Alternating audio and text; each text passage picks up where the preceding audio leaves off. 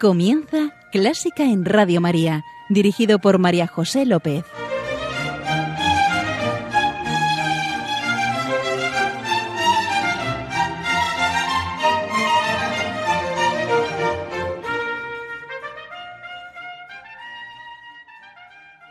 Bienvenidísimos a Clásica en Radio María, la música divina.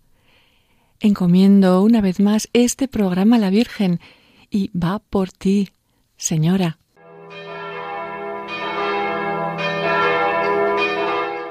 Hoy en nuestra oración nos hacemos conscientes de la presencia del Señor. Dios está aquí, entre nosotros, en nosotros, y le pedimos que nos ayude a dejarnos hacer, a dejarnos guiar por su amor. Aquí estoy, Señor.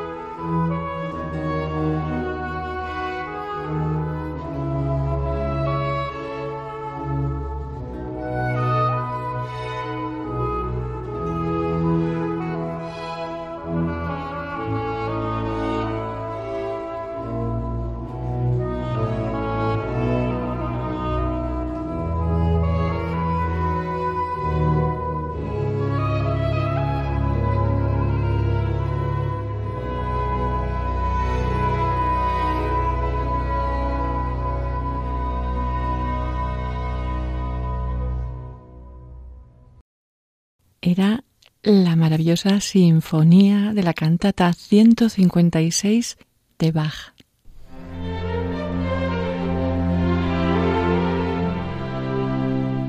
Y aquí estamos con nuestro invitado de hoy, un músico, José Manuel Cuadrado, músico sevillano.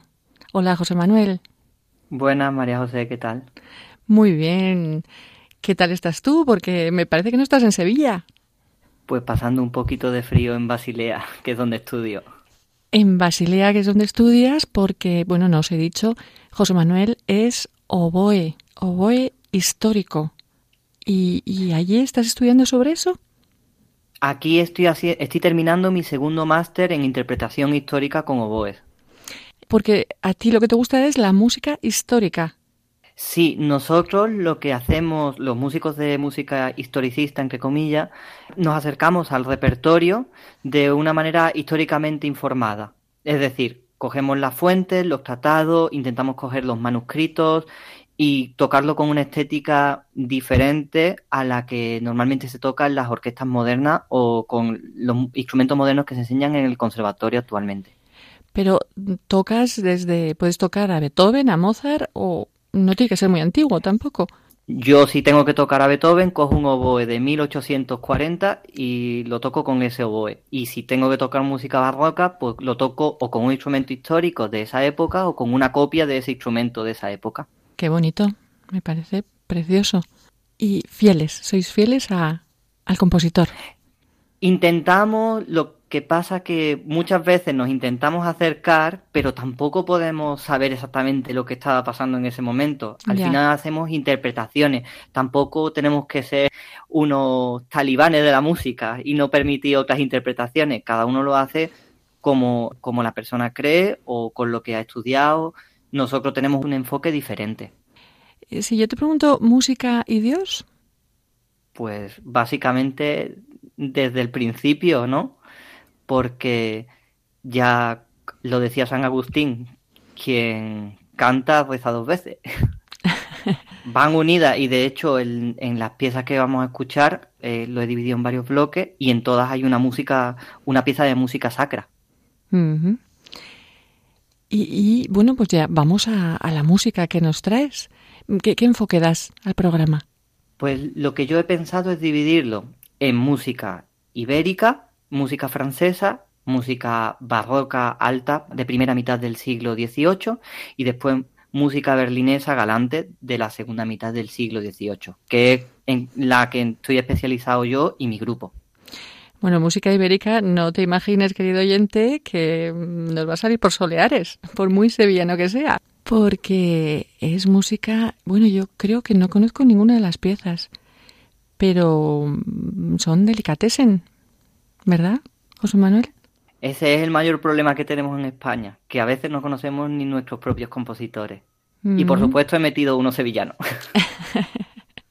pues vamos allá, empezamos, queridos oyentes. José Manuel, ¿qué nos traes? La primera pieza es un Dixit Dominus de Diego Ortiz, un señor que vivió en la primera mitad del siglo XVI Nació en Toledo, pero murió en Roma y fue maestro de capilla en Nápoles con el duque de Alba, el famoso. Esto, esta pieza es el Salmo 109 y básicamente es el primer salmo que se hace en el oficio de vísperas el domingo. La sí, salmo por excelencia, vamos, sí. Y que todos los compositores le han puesto música. Mm. Este está en, en, alternatum, es decir, un verso lo va a cantar una persona en canto gregoriano y le va a responder con otro verso todo el grupo a mí me gusta mucho esta interpretación porque, aparte de usar instrumentos originales, se hace con un carácter mm, bélico, que al final es lo que el texto te está transmitiendo, a, entre comillas, a grito pelado a veces. Pensemos que esto hay que cantarlo también en una catedral como las, con las dimensiones, por ejemplo, de la de Sevilla. Tú para llenar un espacio tan enorme de música necesitas cantar realmente fuerte. Y aparte, si quieres insuflar este espíritu del salmo al oyente, pues tú eso no lo puedes cantar como si estuvieras cantando una nana. Esa música para decirle al que esté escuchando, vete a Jerusalén y conquista lo que hay allí. Un poco exagerado, pero bueno, el salmo ya sabéis, dice, siéntate a mi derecha y haré de tus enemigos estrado de tus pies. Eres príncipe desde el día de tu nacimiento, el Señor lo ha jurado y no se arrepiente, tú eres sacerdote eterno según el rito de Melquisedec, y el Señor a tu derecha, el día de su ira quebrantará los reyes. En su camino beberá del torrente, por eso levantará la cabeza. Nos presenta a Jesucristo, ¿no? Como rey y como sacerdote. Yo espero que esta, esto le pueda gustar al oyente porque es algo que creo que no suele escuchar.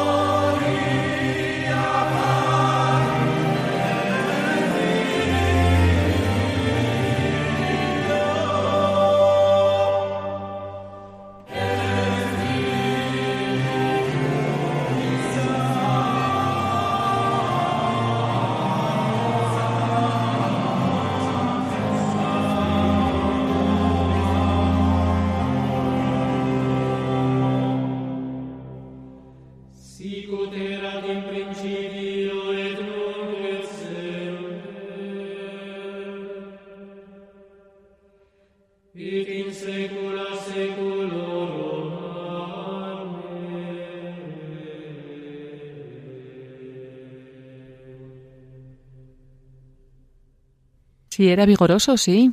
¿Verdad, queridos oyentes? ¿Y dónde nos llevas? La siguiente pieza he pensado en Cabanilles, que era un organista de la Catedral de Valencia.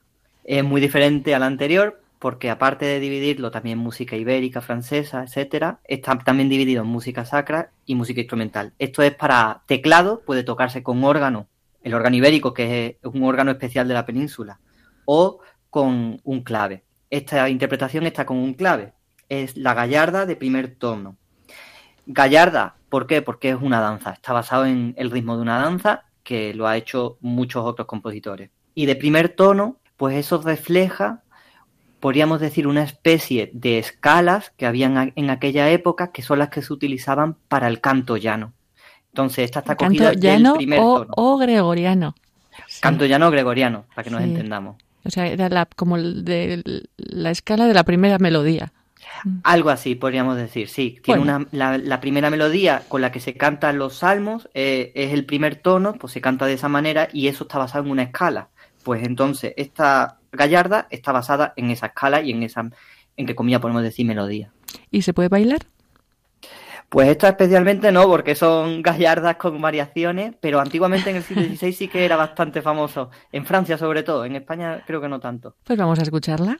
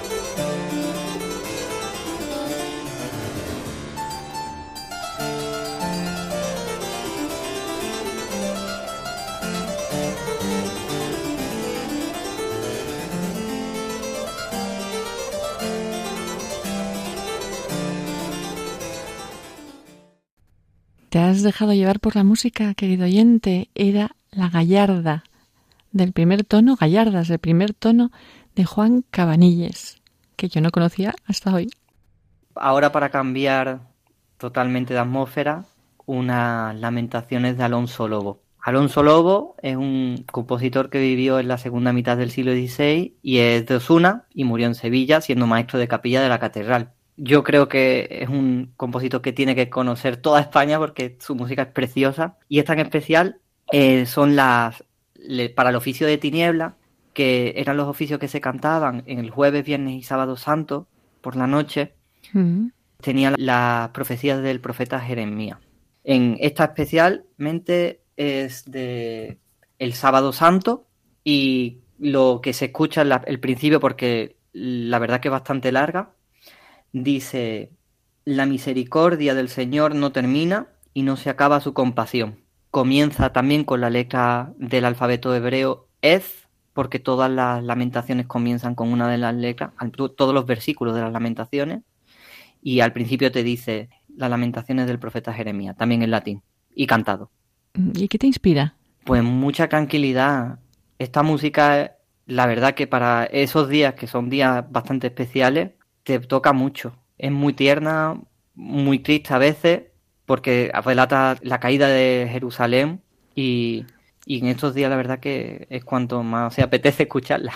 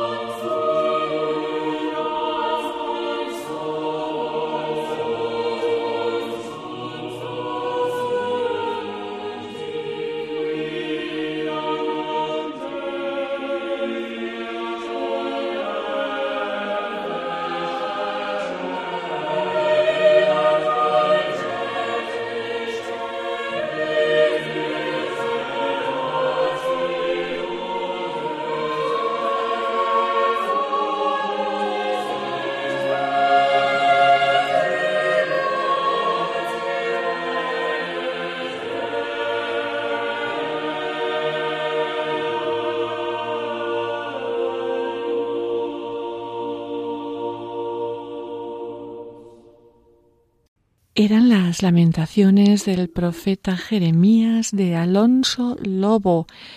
Em, ¿Te han llegado a Londón, querido oyente? A mí sí, mm, Alonso Lobo. Lo voy a apuntar. A mí mm, esta música me llega y me encanta, pero yo pienso que esto, el problema que tiene que se interpreta como música, como un concierto. Y esto no es un concierto, esto debería integrarse dentro de la liturgia, que es para lo que fue concebido. Escuchar un oficio de tinieblas con esta música entero, es, eso sí que te eleva. Escucharlo solo te eleva, pero escucharlo en el oficio, eso tiene que ser increíble. José Manuel, ¿eres de alguna cofradía? Bueno, yo soy de tres en realidad. ¿De tres? de la Hermandad de la O del Cristo de Burgos y actualmente también soy conciliario del Pilar de San Pedro en Sevilla. Eh, tengo que ir, tenemos que ir, ¿verdad, queridos oyentes, a la Semana Santa de Sevilla? ¿Seguimos en España? Ahora nos movemos a Francia. Francia, finales del 17, principios del 18. Compositores más conocidos. ¿Cómo? Ahora pasamos a Jean-Philippe Rameau, bastante conocido, supongo. eh, bueno, poco cabe decir, ¿no? Nace en Dijon, muere en París, es organista y eh, lo que traigo es un rigodón, una danza que es parte de la suite Zoroastra de, de, él, que él mismo también tiene una ópera que se llama Zoroastra y también parece ser que hizo esta suite. ¿Y por qué lo traes? A mí me parece música muy alegre, música que te alegra el día, repetitiva como a mí me gusta, porque cuando algo es bonito no te importa escucharlo muchas veces. y es un, un estilo diferente y espero que el oyente también lo aprecie. Seguro que sí.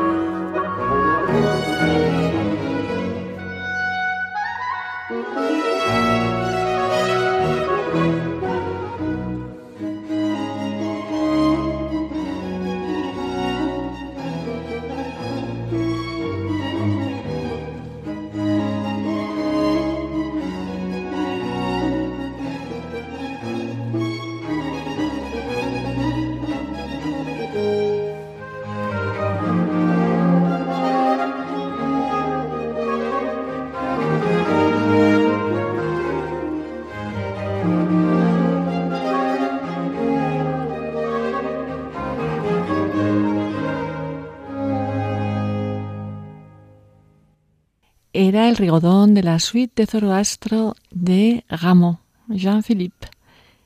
Seguimos en Francia, pero esta vez con el más famoso que todo el mundo va a, va a conocer, Lully. Era el músico de Luis XIV, ¿no? Podríamos decir que era la superstar de la época. Él trabajaba, bueno, siempre al lado del rey y eh, eh, traigo algo que creo que tampoco va a conocer el oyente. Es un gran motete que es una figura musical que solo aparece en la Francia de esta época. ¿Pero que es como una cantata? No, porque esto solo se hacía para los, momentos especiales y el, este motete en particular es uno grande, significa que hay coro, hay orquesta mm. y no necesariamente se tiene que hacer en un oficio. Vale. ¿Y qué nos dice? Son los tres últimos versos porque el motete es muy largo es del Salmo 75, eh, que es Notus in Judea, el Señor es conocido. Y la letra que, que nos atañe es para salvar a todos los mansos de la tierra, porque el pensamiento del hombre te confesará, y la continua memoria que le quedare te solemnizará como en el día festivo. Haced votos al Señor Dios vuestro y cumplidlos, todos los que traéis presentes alrededor de él. Al terrible que quita la vida a los príncipes, terrible a los reyes de la tierra. Y creo que el terrible se escucha muy bien y musicalmente se aprecia.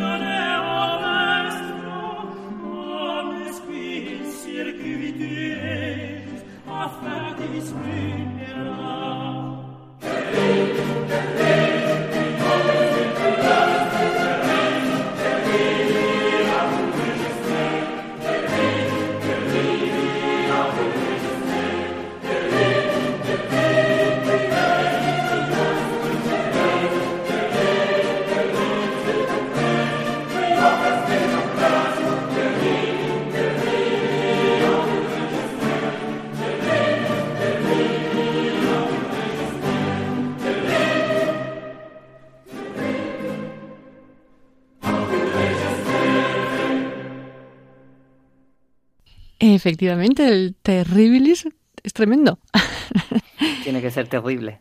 Sí, era cum exurgiet de Luli, notus in Judea, Salmo 75. Pieza religiosa. Mm, así que ahora toca... Algo instrumental. ¿Y de dónde? Pues ahora lo que he pensado es, el oyente ya ha escuchado mucho seguro italiano, Vivaldi o alemán Händel, así que traigo Brescianello, que es italiano, pero vivió en Stuttgart. Es una sonata, un tío sonata, el primer movimiento es largo, muy, muy del estilo italiano, pero bueno, a mí me gusta mucho este movimiento, no creo que se escuche mucho y además es muy del estilo coreliano.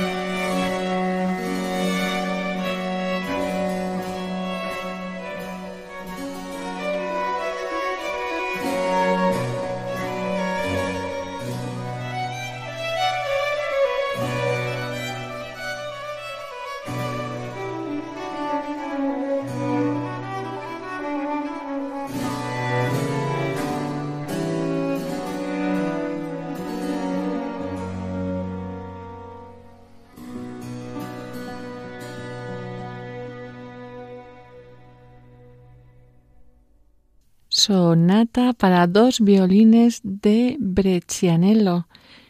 Mm, bueno, no sé, muy delicado, muy... A mí la verdad es que toda esta música que estás trayendo, que es novedosa, en su mayor parte para mí, y espero que para ti, querido oyente, mm, bueno, es, es exquisita.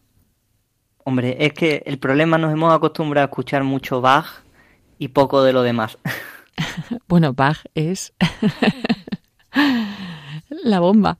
Es muy bueno, pero por ejemplo, el siguiente compositor, que también estudió en, en Leipzig, eh, conoció a Bach, compone también cantatas como él, pero al lado de Stuttgart, en Darmstadt, que está a pocos kilómetros.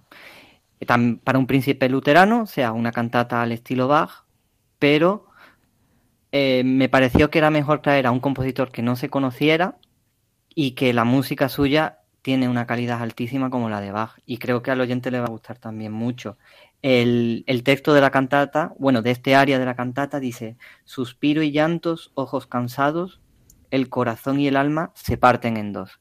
Y ya veréis cómo te incita a este sentimiento y a estas palabras. Mm, y la cantata es, oh Dios, mi Señor.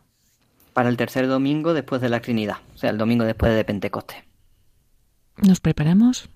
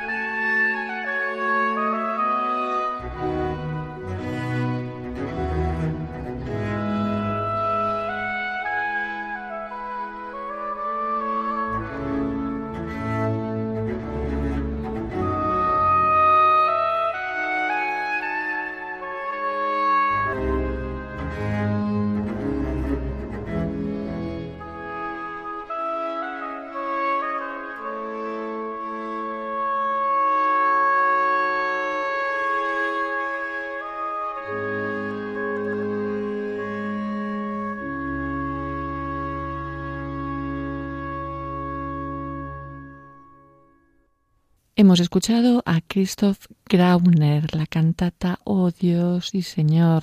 Oboe, mucho oboe ahí, ¿eh? Hay que tirar para casa. sí. Seguimos. ¿Más oboe? Pues ahora pasamos al bloque de música galante, que es mi preferida. Eh, música que se da en Berlín en la segunda mitad del siglo XVIII y el siguiente compositor es Janich, que es mi compositor favorito. ¿Por qué se llama música galante? Porque bueno, se diferencia de la música barroca convencional, entre comillas, primero porque es más tardía, a, la misma par que está sonando Carl Philipp, está Mozart también haciendo ya sinfonía. y, y, Haydn ya está bastante asentado. se está generando esta música a la vez que ellos, y no es el mismo estilo. Es como una continuidad del barroco, pero de una manera diferente. ¿Y qué vamos a escuchar?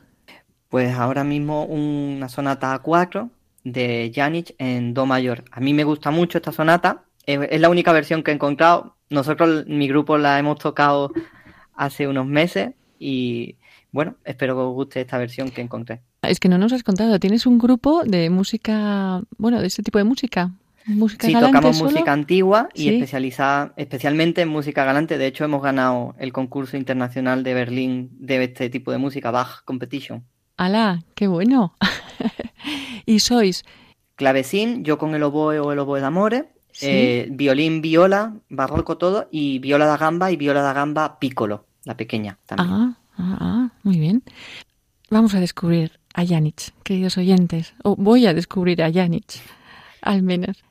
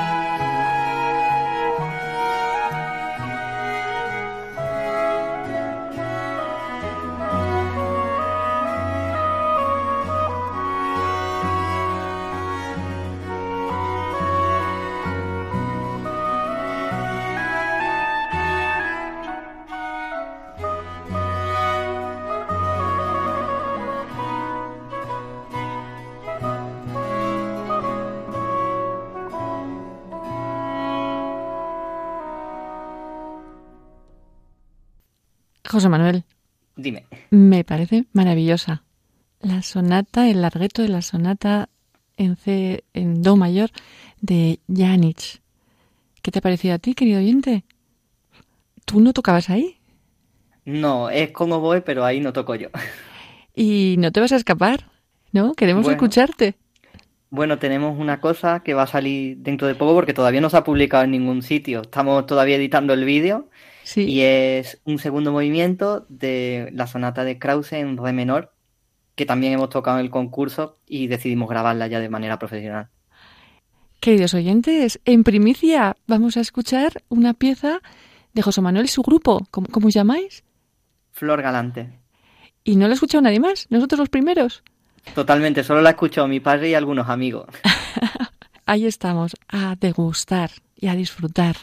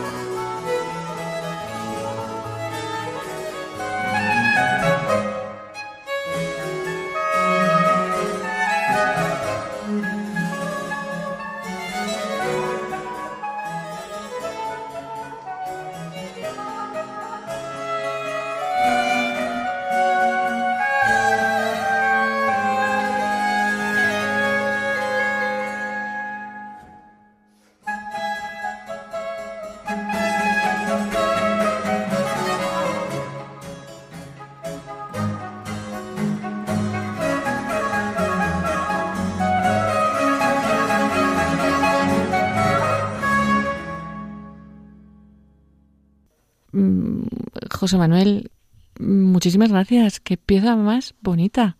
Preciosa. No es muy conocida, desde luego. Pero preciosa, preciosa. Y muchísimas gracias por esta primicia que nos ofreces. Y lo de Flor Galante, porque tocáis solo música galante. Tocamos mayormente música galante, pero también tocamos otro tipo. Lo que pasa es que nos encanta, por ejemplo, Janis y es esa música de ese estilo. Y también nos llamamos Flor porque también por los ornamentos que usamos como florido y aparte siempre somos muy coloridos en las fotos y vamos parecemos una flor a veces. Pues con esta preciosísima pieza que nos ha brindado José Manuel pasamos a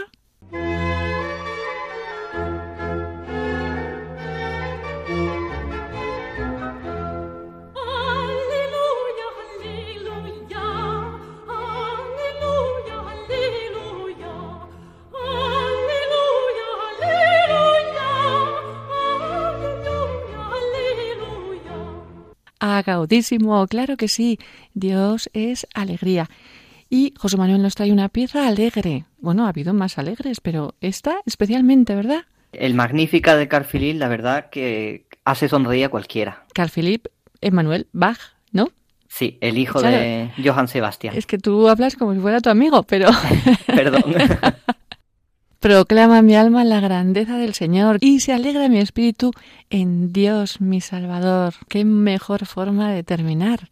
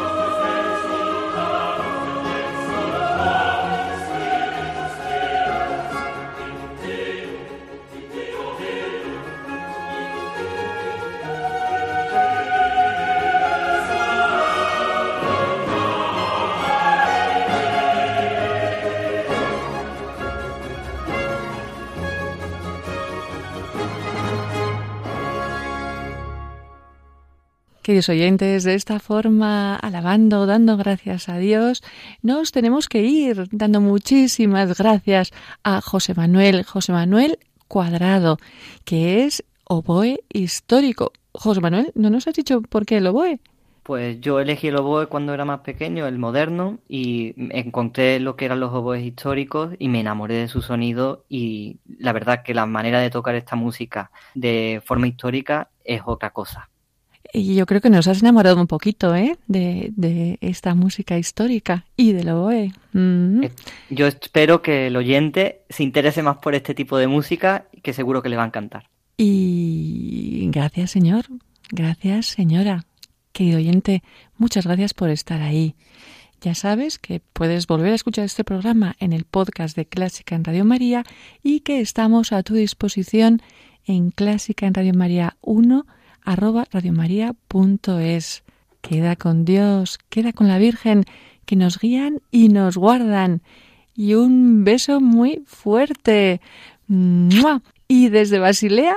Muchos besos y abrazos para todos.